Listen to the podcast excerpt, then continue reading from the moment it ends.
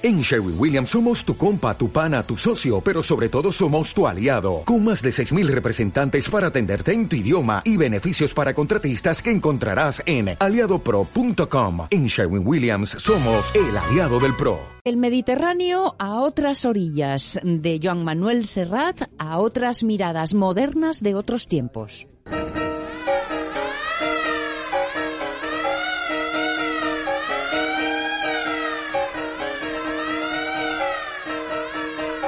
¿Qué tal, Carlos La Peña? ¿Cómo estás? Pues muy bien, muchas felicidades. Gracias. y vamos, y felicidades también a, a Pati. Además, un abrazo muy fuerte tanto para él para, como para María como para, para Álvaro. Y para Álvaro, sí, para toda la familia.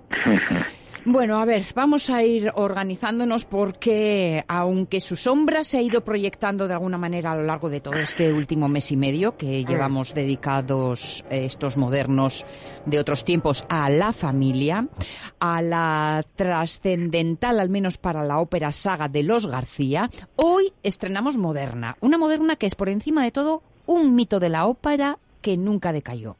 Nadie representó como María Felicia García Malibrán, la celebérrima Malibrán, el ideal de la diva romántica, una vida plena, a veces novelesca, breve, murió con 28 años, un éxito incuestionable cosechado en apenas una década y también, todo hay que decirlo, con una fuerte dosis de rebeldía contra el destino y sobre todo contra los frenos que la pacata sociedad de su tiempo un padre tremebundo y un marido sinvergüenza le mm. imponían. Vamos, lo has dicho, ¿no? En menos de una década, en los teatros y en los salones, la Malibran se convirtió en mito. La cantante más grande de su tiempo, la mejor pagada, la más querida por el público, la soñada por los compositores y los directores de los teatros, pero también, también, al loro, la más atacada por la alta sociedad a la que además ella pertenecía. Vamos.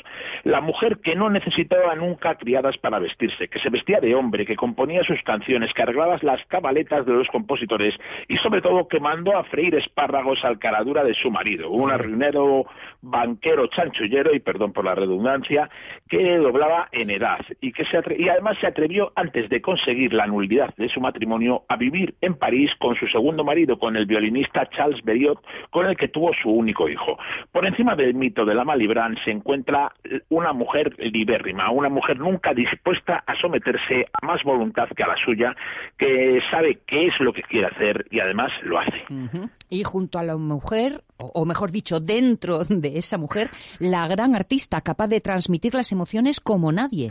Sí, porque aunque sea un mito de la ópera romántica, aunque fuera la cantante preferida de Rossini, de Bellini o de Donizetti, mm. que de los compositores que estaban en ese momento modernizando la ópera y sentando el nuevo paradigma lírico, la Malibran o Marietta, que es como le llamaban los suyos, era una cantante de otro tiempo, una artista completa, poseedora de una técnica tremenda, de una musicalidad y de la capacidad improvisadora de hacer variaciones que era fundamental para los cantantes del siglo anterior, pero que es algo que ya se había perdido. Vamos, ya, ya por entonces se hablaba de la crisis de las voces y de la crisis del canto, ¿no?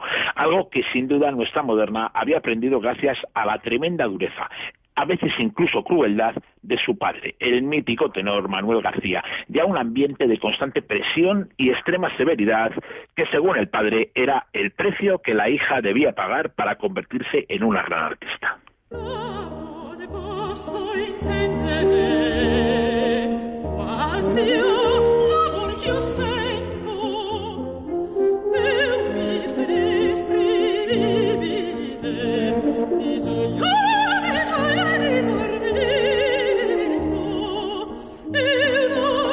El compositor inglés Michael Balfe consiguió levantar su carrera gracias al aprecio de María Malibran, que él le llamaba el Rossini inglés. Su ópera, The Maid of Art Artois, estrenada en mayo de 1836, fue uno de los últimos proyectos de nuestra moderna antes de su prematura muerte.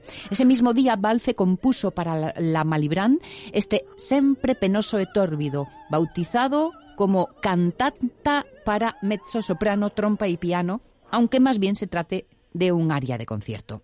Una de las últimas obras compuestas para María Malibran, pero ahora estamos en otro momento, en el momento de su nacimiento. Sí, vamos, María Felicia García Sitches, que era su nombre completo, nació en el barrio latino de París, en el número 3 de la Rue de Condé, el 24 de marzo de 1808. Hacía muy poco que sus padres, el tenor Manuel García y la soprano Joaquín Abriones, habían llegado a París. Aunque en muchas de sus biografías se dice que el padre llegó huyendo a París por haber dado muerte a un guardia, eh, que eso ya lo explicamos el otro día, en realidad el incidente con el guardia, que tampoco sabemos seguro si fue muerte o no, eh, fue casi diez años antes, en 1899, y además provocó la huida de García a Málaga, eh, no, a, no a París, además eh, al año siguiente ya regresó a Madrid. ¿no? En mi corto conocimiento, aunque pueda fastidiar un poco la vistosidad de la historia, García huyó de Madrid sobre todo por las habladurías que provocó su condición de bígamo, porque cuando se fue a vivir con Joaquín Asiches, el tenor estaba aún casado con la también cantante y bailarina bolera María Aguirre Pacheco, más conocida como La Morales. ¿no? Es hecho este que García siempre quiso tapar y además que olvidó de mala manera años más tarde, cuando retiró el saludo a su hija, como por otra parte del todo lo hizo en todo París, cuando María empezó a vivir con su amante Charles Berriot antes de conseguir la nulidad de su matrimonio con Eugene Malibran. Tiempo habla, habrá para hablar de eso, pero ahora María Felicia, Mariquita, como la llamaba su padre, es todavía una niña, una niña eso sí, que antes de empezar a vivir empieza a viajar y a estudiar música. Sí, la música lo era todo en la casa de los García y el viaje iba unido a su profesión. Con tres años el destino es Italia. Primero Turín brevemente y después Nápoles, donde el padre va a perfeccionar su canto con una disciplina tan severa y una entrega, como decía él, que ningún cantante profesional puede imaginar en realidad. Él será el encargado de la formación musical también de sus hijos, en la que también participarán otros dos grandes profesores del momento, que en su tiempo fueron dos grandes premios Roma, ¿no? que eran Gerold en piano y Panzerón en solfeo. Paralelamente a las clases, la pequeña María Felicia sube por primera vez a un escenario operística con cinco años, según nos describe su sobrina Luis Edith Biardot, hija de, su hermana pequeña. Era con la Agnès, una ópera semiseria de Ferdinando Paer. Mariquita entraba en escena para entregar una carta a su padre, mientras García hacía un dúo con la soprano. Una noche la soprano se sintió mal y dejó de cantar. Ni corta ni perezosa, nuestra moderna continuó el aria e hizo el dúo con su padre ante el delirio del público. Un público que a partir de esa noche insistía en que fuera la niña la que hiciera el dúo en vez de la soprano, cosa que sucedió hasta que un día, al acabar de cantarlo, cogió, se paró y soltó en medio de la función. He cantado como un perro, no quiero volver a cantar. Y salió corriendo del escenario. Ya prometía la niña. Hmm.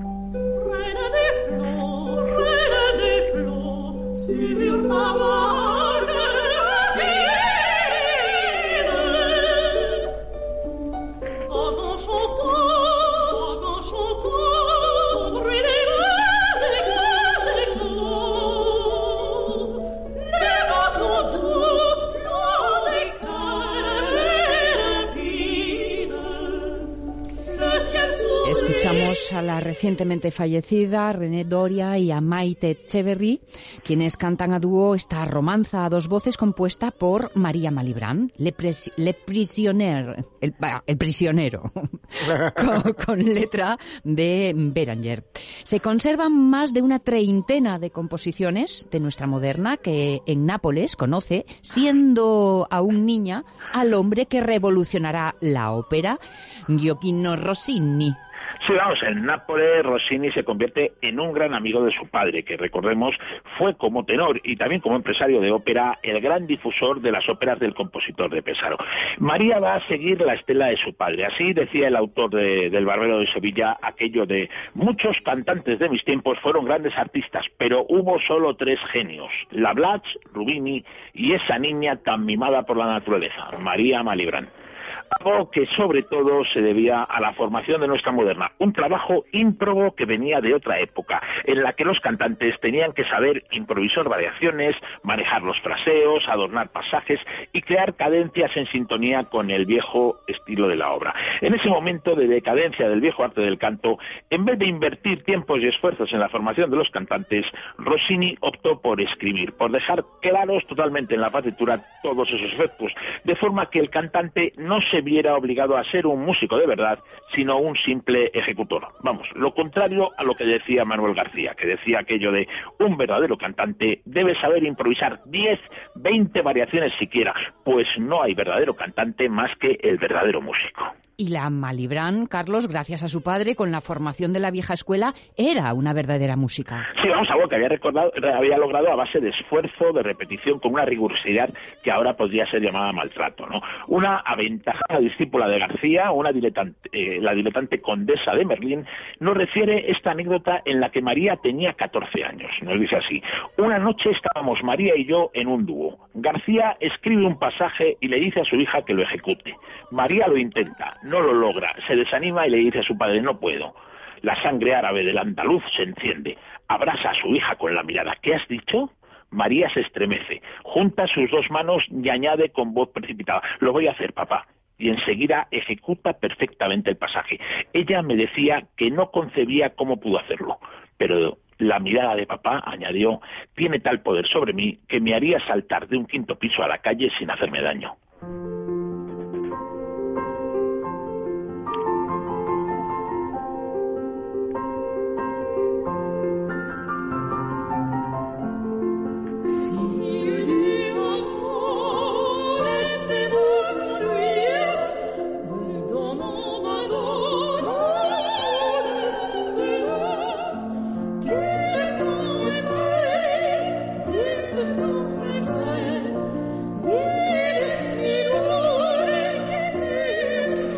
Elodie Fabré y Brigitte Palais cantan este nocturno a dos voces, Le Batelier, o sea, el barquero, de María Malibran García.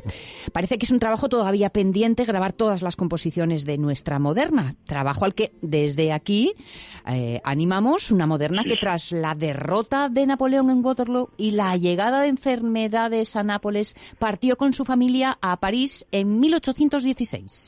Sí, pero el destino de María, igual que el de su hermano Manuel Patricio, con el que hablábamos la semana pasada, no va a ser Francia, no nada más que un pues, esta espacio de tiempo, porque para refugiarlos de la situación bélica del, del continente, su padre decidió enviarlos a un internado en Hammersmith, muy cerca de Londres. De allí saldrán hablando cinco idiomas, aunque también es verdad que tres ya los traigan de casa. Pero Manuel García acepta la dirección del King's Theatre de Londres y vuelve a hacerse cargo de sus hijos y de su formación musical. Y además va a ser en Londres, en el King's Theatre, donde María Felicia García va a hacer su debut profesional, sustituyendo a la cantante más célebre de su época, la grandísima Judita Pasta, ¿no? gran amiga de la familia que estaba enferma. María, que tiene 17 años, reemplaza a la Pasta ni más ni menos que en un concierto con Giovanni Battista Belluti, el último de los grandes castrati. El éxito de nuestra moderna, con un tremendo duelo vocal, es tan grande que desata los celos del sopranista y le proporciona un contrato de seis semanas. Esa misma temporada, María cantará El Barbero de Sevilla. Era el 7 de junio de 1825 y su Rosina impresionó a crítica y al público. El crítico Corley destacó, además de su voz, su talento rápido, imaginativo, enérgico, para el que no cuentan obstáculos. La actriz Fanny Campbell tituló su actuación como una conquista absoluta de la nación.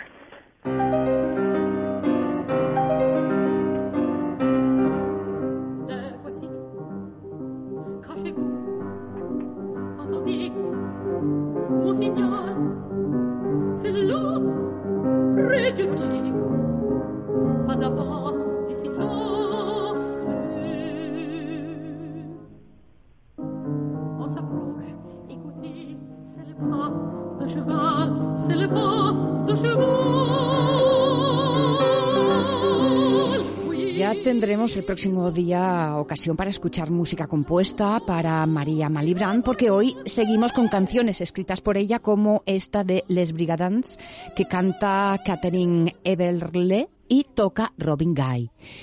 Poco le dura este primer éxito en Londres porque su próximo destino va a ser el de convertirse en la primera diva de la ópera en Estados Unidos. Sí, sí, efectivamente. Dominic Lynch, que era un neoyorquino cosmopolita y aficionado a la ópera que se había forrado importando vinos franceses en Estados Unidos, sugiere a Manuel García, al que le había presentado la gran soprano del que hablábamos antes, Judita Pasta, la aventura de llevar la ópera a Estados Unidos. Y este se embarca en octubre de 1825 en Liverpool con una compañía formada por él mismo, por su esposa, por sus dos hijos y por la cantante, por los cantantes Agrisani, Crivelli hijo, Barbieri y Rossi, que también además de bajo, era libretista de algunas de las obras de Manuel García. Su plan es hacer una o dos temporadas en Nueva York, actuando dos veces a la semana en el Park Theater, un teatro en el que hasta entonces solamente se había representado comedia. Porque que se sepa, Carlos, y estamos a finales de 1825, no había habido hasta entonces ninguna representación operística en Estados Unidos. Al menos no de forma profesional y documentada. ¿no? Eh, todo lo más había habido alguna opereta en inglés cantadas por aficionados. Vamos, tampoco os podéis imaginar había lógicamente si no había habido óperas o orquestas de ópera. La primera representación de la troupe de los García va a ser, como no, el estreno americano del Barbero de Sevilla, ya os podéis imaginar. Fue el 29 de noviembre de 1825, hacía apenas tres semanas que había llegado García a Nueva York y allí había conseguido juntar una orquesta de 24 músicos que eh, según dijo un crítico envalentonado, era mejor que la ópera de Londres, vamos, donde va a parar. Eh, con un lleno absoluto, esa noche nace la primera estrella americana de la ópera, con los tonos plata de la señorina García brotando como un chorro sin esfuerzo o distorsión alguna, según el entusiasmado cronista del periódico The American. Pero de eso ya, si os parece, pues, pues hablamos la semana que viene. Bueno, pues perfecto, queda pendiente ese camino americano de María Malibran. Carlos La Peña, besos y abrazos. Un abrazo muy fuerte. Un abrazo. Chao, chao. De él nos despedimos y de todos. Se termina La Radio es Mía y mañana más.